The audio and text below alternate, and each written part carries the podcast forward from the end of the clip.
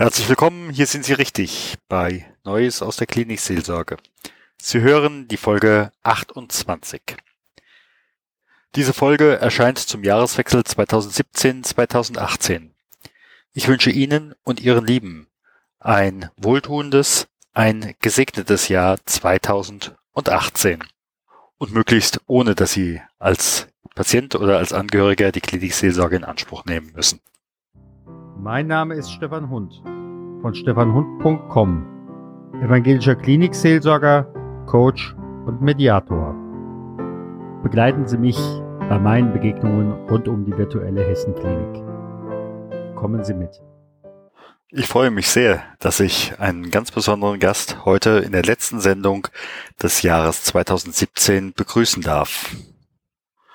Ein Mann, der als approbierter Kinderarzt und Pfarrersohn für mich nicht fehlen darf, wenn es um Klinikseelsorge geht. Ein Mann, der zwar einen Rezeptblock sicherlich noch sein eigen nennt, wahrscheinlich aber mehr Menschen rezeptfrei als in Anführungsstrichen Telemediziner geholfen hat, denn Lachen ist gesund. Ich schätze seine Freigebigkeit. Zu Beginn meines Podcast-Projektes im Oktober, also vor drei Monaten, habe ich ihn um ein Interview für den Podcast gebeten. Kurz darauf erhielt ich von ihm eine Mail, dass er die Idee des ersten Klinikseelsorge-Podcasts gerne unterstützen wolle, aber ein erstes persönliches Interview aufgrund der sehr vielen Anfragen im angepeilten Zeitfenster nicht möglich sei. Er würde mir aber gerne Presse-CDs zuschicken. Und ich dürfte ein Interview, was natürlich entsprechend, ich entsprechend kennzeichne, als Podcast-Episode veröffentlichen. Lieber Eckhard von Hirschhausen, auch unter evangelischen Pfarrersöhnen, ganz herzlichen Dank. Es ist mir eine große, eine besondere Ehre. Evangelische Klinikseelsorge in meinem Verständnis unterstützt die Arbeit des Krankenhauses zum einen, zum anderen ist aber auch evangelische Klinikseelsorge in weltoffen. Das heißt also, ich komme als evangelischer Pfarrer, ganz klar, aber für mich ist der wichtigste Mensch der Patient mit seiner religiösen Sozialisation, sei es nun evangelisch, katholisch oder welche Religion auch immer oder möglicherweise auch keine Religion mehr. Und diesen unterstütze ich in diesem Moment mit seinen Bedürfnissen, damit er an seiner Seele gesund werden kann und möglichst schnell auch das Krankenhaus verlassen kann. Herr Dr. von Hirschhausen, wie sehen Sie das? Jeder Mensch bastelt sich seine Weltsicht, die mal besser, mal schlechter zur Realität passt. Der Gedanke, dass es das Universum gut oder böse mit uns meint, scheint uns leichter erträglich zu sein als der, dass wir womöglich dem Universum persönlich gar nicht so wichtig sind. Und je länger ich darüber nachdenke, ich bin heilfroh über alles, was es heute an Wissen und Möglichkeiten gibt, von der Schmerztablette bis zur Palliativmedizin. Aber manchmal braucht es nur jemanden, der dich in den Arm nimmt und Wissen ohne Zuwendung bleibt kalt. Und Zuwendung ohne Wissen bleibt unter unseren Möglichkeiten. Ja, Menschen zu berühren, dort, wo es ihrer Seele gut tut, das ist ein Teil von evangelischer Seelsorge. Aber sie machen das in fantastischer Art und Weise mit Humor. Stichwort Clown-Doktoren. Sie haben die Aktion ins Leben gerufen. Humor hilft heilen. Und da erleben das die Patienten bei jedem Einsatz hautnah. Sie tun der Seele des Menschen gut. Sie wollen keine Frage in dem Moment beantworten. Sie bringen mit Humor den Patienten zumindest für eine kurze Zeit auf andere Gedanken als seine Krankheit. Auch das ist eine wichtige Zuwendung pur. Einer der großen Glücksgeheimnisse ist tatsächlich Lachen, Humor, Gemeinschaft. Und heute möchte ich Ihnen eine Idee ans Herz legen, von der Sie vielleicht schon mal gehört haben. Die Idee kommt von Patch Adams aus den USA. Bring Clowns in Krankenhäuser. Krankenhäuser sind kein guter Ort für kranke Menschen. Und dort sind viele, die nicht viel zu lachen haben. Und umso wichtiger ist, sich daran zu erinnern, Lachen ist die beste Medizin. Wenn Sie nicht glauben, dass Lachen gegen Schmerzen hilft, beweisen Sie es sich selber hauen sich einmal kräftig mit einem Hammer auf den eigenen Daumen. Einmal alleine und dann nochmal in Gesellschaft. Sie spüren den Unterschied.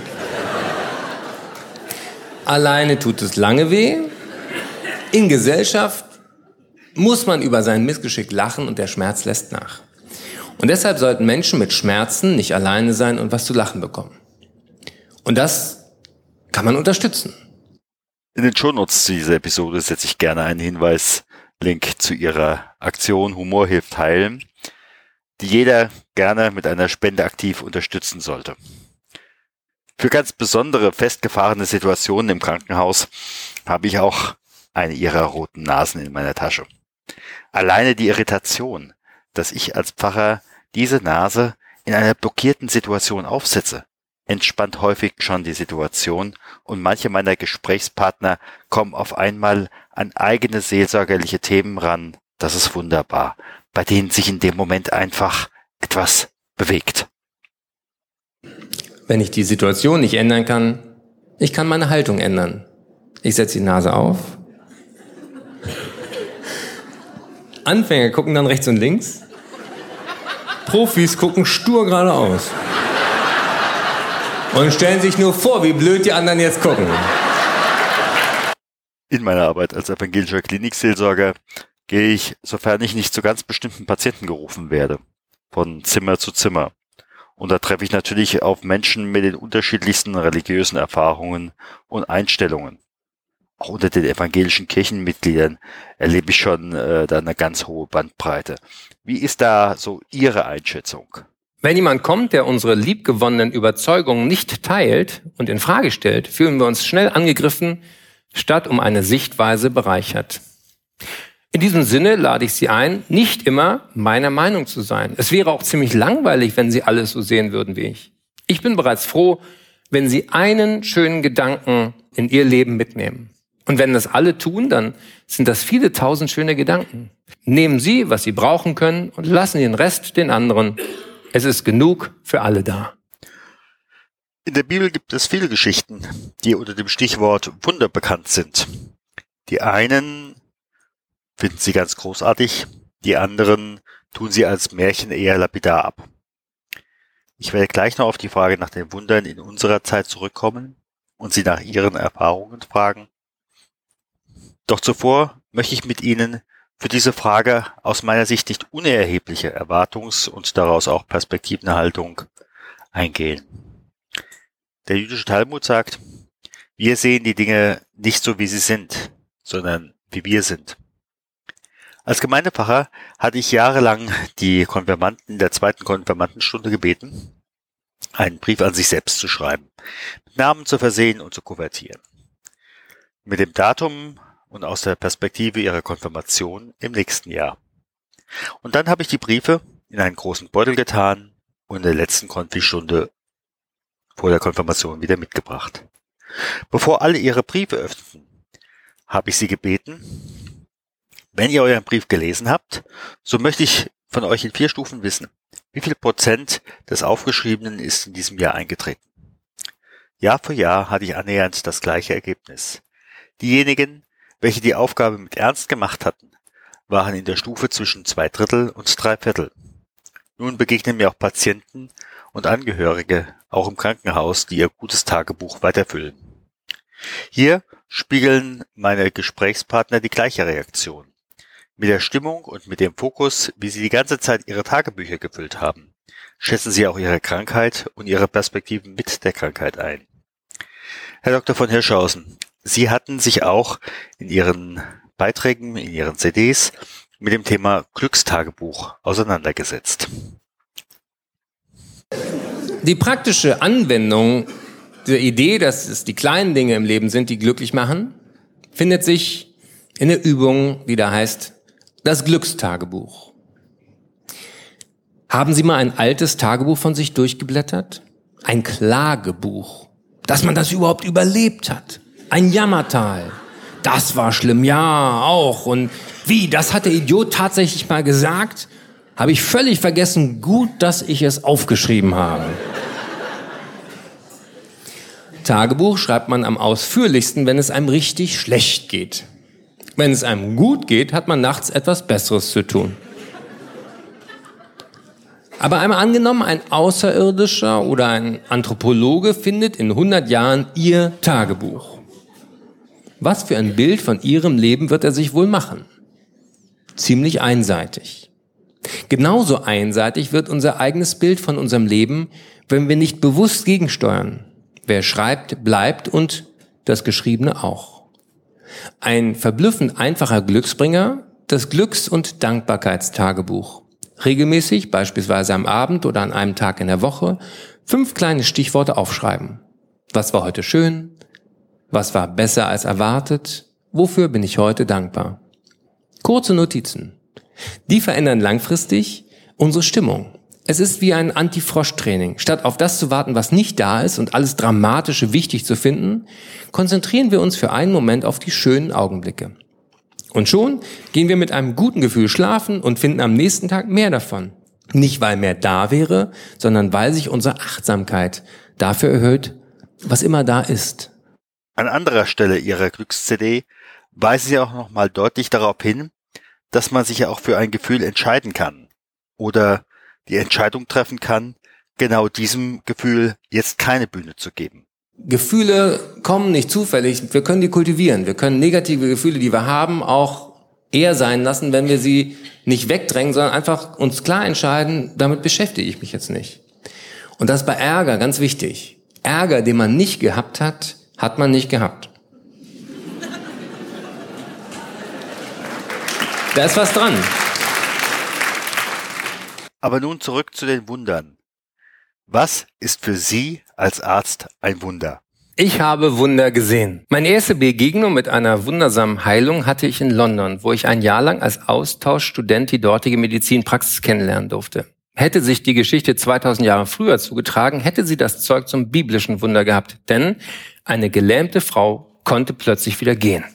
Fairerweise muss man dazu sagen, dass die Lähmung nicht etwa auf einer neurologischen Tatsache wie einem durchtrennten Nervenstrang beruhte. Die Symptome waren psychogen. Früher nannte man das hysterisch. Ein erfahrener Mediziner bekommt in der Regel schnell heraus, dass die Nerven und Muskeln nicht das Problem sind, sondern der Krampfanfall oder die Lähmung Ausdruck eines seelischen Leidens ist. Wir aber waren Anfänger und sollten die Patientin untersuchen. Eine junge Frau in ihren Zwanzigern, die recht dünn war, in ihrem Bett lag und überzeugt davon war, nicht mehr laufen zu können. Wir Studenten prüften die Reflexe, die Sensibilität und die Muskelkraft. Alles erschien soweit in Ordnung, aber sobald man versuchte, die Patientin auf die eigenen Beine zu stellen, sackte sie in sich zusammen. Nun war unter uns keiner, der sich traute zu sagen, steh auf und geh, aber lass das Bett hier. Das hätte auch nichts gebracht, denn nach aller klinischen Erfahrung ist es wichtig, diese Patienten behutsam, therapeutisch dahin zu führen, dass sie sich und ihrer Kraft wieder trauen. Sie sind keine Hypochonder oder Simulanten. Ihr Leiden ist echt. Und es braucht eine Lösung ihres inneren Konfliktes, bei dem sie das Gesicht vor sich und allen anderen wahren können. Diese Behandlung übernahmen die Fachleute und wir staunten nicht schlecht, als die Patientin schließlich auf eigenen Beinen und von einer großen Last befreit die Klinik verließ. Mein zweites Aha-Erlebnis hatte ich in einer Kinder- und Jugendpsychiatrie in München. Vor über 20 Jahren war ich Kandidat in Jürgen von der Lippes Sendung Geld oder Liebe und führte mein damaliges Hobby vor, die Zauberei. Damals arbeitete ich noch an der Uniklinik in Berlin in der Kinderneurologie. Und ich sagte in die laufende Kamera, ich würde gerne Medizin und Humor verbinden, hätte aber noch keine konkreten Ideen. Daraufhin wurde ich eingeladen, mit meiner Zaubershow eine kleine Tour durch Kinderkrankenhäuser zu machen. Und bei einer dieser Shows passierte es. Alle Kinder und Jugendlichen kamen in der Turnhalle zusammen. Ich führte durch mein Programm, bei dem die Kinder mitmachen, pusten, lachen und laut zählen durften. Nach der Show kam ein Arzt auf mich zu und sagte, er müsse mir erzählen, was er beobachtet hatte. In der ersten Reihe saß ein Junge. Ich weiß nicht, ob Ihnen aufgefallen ist. Der ist hier seit Wochen stationär, weil er mit keinem Menschen spricht. Er ist verstummt. Diese Störung kannte ich. Sie nennt sich Mutismus. Obwohl neurologisch alles intakt ist, hören die Betroffenen aus innerer Not auf zu kommunizieren, entweder komplett oder selektiv. Der Arzt sagte mir, ich habe den Jungen beobachtet. Er hat in ihrer Show seine Störung vergessen. Er hat einfach so mit allen anderen gelacht, Quatsch gemacht und erzählt. In diesem Moment war ich kurz sprachlos. Dann wurde mir klar, nicht ich habe den Jungen geheilt, sondern die Gruppe. Ich habe vielleicht ein Umfeld geschaffen, aber das Miteinander war das eigentlich Wirksame. Die Ansteckungskraft von positiven Gefühlen, von Kunst, von Verzauberung, von Staunen und Lachen. Wo zwei oder drei oder noch mehr versammelt sind, passiert mehr als im 1 zu 1 Kontakt. Wir können uns in Krankheiten hineinsteigern und wieder heraus. Zwei Beispiele aus meiner Erfahrung. Kein Toter ist auferstanden, kein abgetrenntes Bein wieder angewachsen, aber dennoch reichen diese Erlebnisse aus, um mich und hoffentlich auch Sie neugierig zu machen. Was macht uns krank? Was hilft beim Heilen? Welche Macht können Gedanken über den Körper haben? Und ist die Trennung von Körper und Geist nicht sowieso überholt? Vieles, was heute möglich ist, wäre jeder Generation vor uns wie ein Wunder vorgekommen. Der Kirchenvater Augustinus sagte vor 1600 Jahren, Wunder geschehen nicht im Widerspruch zur Natur, sondern nur im Widerspruch zu dem, was uns über die Natur bekannt ist. Die Kraft des Staunens, des Erwartens, des Wunderns löst wundersame Dinge in uns aus, in alle Richtungen. Diese Kräfte nicht ernst zu nehmen, sie nicht näher zu untersuchen und sie vor allem nicht systematisch positiv für die Gesundheit zu nutzen, war ein großes Versäumnis der akademischen Medizin der letzten 100 Jahre. Wir können mehr Magie und mehr Wissenschaft wagen. Das muss kein Widerspruch sein. Nun ja, Wunder ist das eine, aber manchmal begegnet man ja auch Zeitgenossen, die sagen, Religion oder möglicherweise auch Klinikseelsorge ist wie ein Placebo. Placebo kommt aus dem Lateinischen und bedeutet, ich werde gefallen. Darunter versteht man ein Scheinmedikament, ein Mittel ohne Wirkstoff, so wie die harmlose Kochsalzlösung. Wer gefällt hier wem? Und dürfen Ärzte und Krankenschwestern Patienten solche Gefallen tun? Lange wollte die Wissenschaft nichts davon wissen, wie mächtig die Kräfte der Erwartung und der positiven Einstellung für die Heilung sind. Das ist doch nur Placebo. Was heißt denn hier nur? Schnell taten Mediziner den Effekt ab und redeten von Einbildung, ganz schön eingebildet. Die Forschung ist in den letzten 20 Jahren unglaublich vorangekommen. Heute weiß man, dass sich die Patienten weder die Schmerzen einbilden, noch die Linderung nach Einnahmen eines Placebos. Schon länger ist bekannt, dass im Gehirn körpereigene Schmerzmittel gebildet werden, die berühmten Endorphine. Sie wirken an denselben Andockstellen wie richtige Schmerzmittel und auch wenn in der Tablette nichts drin ist, verändern sich die Verarbeitungsprozesse im Kopf ganz real und messbar. Das gilt nicht nur in höchster Not und in der Medizin. Erwartungen beeinflussen uns in vielen alltäglichen Situationen. Jede mitfühlende Mutter und auch jeder Vater haben schon einmal ihrem Kind aufs Knie gepustet, einen Auer weggerubbelt oder einen Saft mit der Suggestion aufgeladen, der macht dich groß und stark. Warum soll das bei Erwachsenen anders sein? So vernünftig sind wir doch gar nicht. Warum lernt man als Arzt so viel über jeden Pups der Pharmakologie und immer noch so wenig über die Psychologie der Worte? Mit den richtigen Sätzen, Gedanken und Ritualen wird jedes wirksame Medikament noch viel wirksamer. Und deshalb sind Worte und Pillen zusammen viel besser als Worte allein und Pillen allein. Ärzte können lernen, mehr auf ihre Wirkung zu achten und einfache Dinge zu beherzigen, die schon einen Unterschied machen. Blickkontakt aufnehmen, aktiv zuhören, Gefühle wahrnehmen und spiegeln, Erwartungen erfragen, Ängste ausräumen und positive Erwartungen wecken. Glaube, Liebe, Hoffnung sind uralte Wirkmittel und sie in der Tablette allein zu suchen, ist einer der größten Irrtümer der Mediziner. Lieber Dr. von Hirschhausen, ganz herzlichen Dank für dieses augenblicklich noch fiktive Interview. Ich möchte mich auch bei Ihnen bedanken, dass Sie immer so ansteckend sind. Das darf man ja einem Arzt eigentlich gar nicht sagen. Aber die Art und Weise, wie Sie Medizin näher bringen, ist für mich wirklich ansteckend. Dankeschön. Das besonders für Menschen, die viel Kontakt mit anderen haben, gilt, ich möchte andere Menschen nur mit meiner guten Laune anstecken, mit nix sonst. Dankeschön. Gott segne dich und behüte dich. Gott lasse leuchten sein Angesicht über dir und sei dir gnädig. Gott erhebe sein Angesicht auf dich und schenke dir seinen Frieden. Geh hin im Frieden deines Gottes.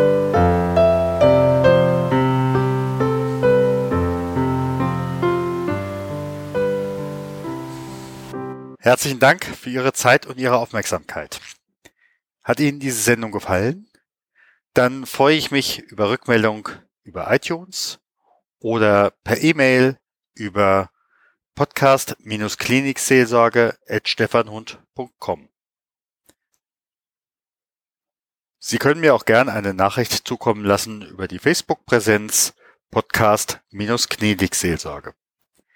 Ich wünsche Ihnen und Ihren Lieben ein gesegnetes, ein wohltuendes Jahr 2018 und grüße Sie herzlich, Ihr Stefan Hund.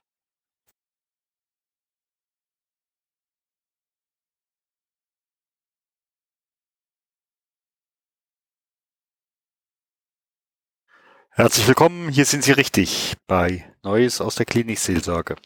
Sie hören die Folge 28. Diese Folge erscheint zum Jahreswechsel 2017-2018.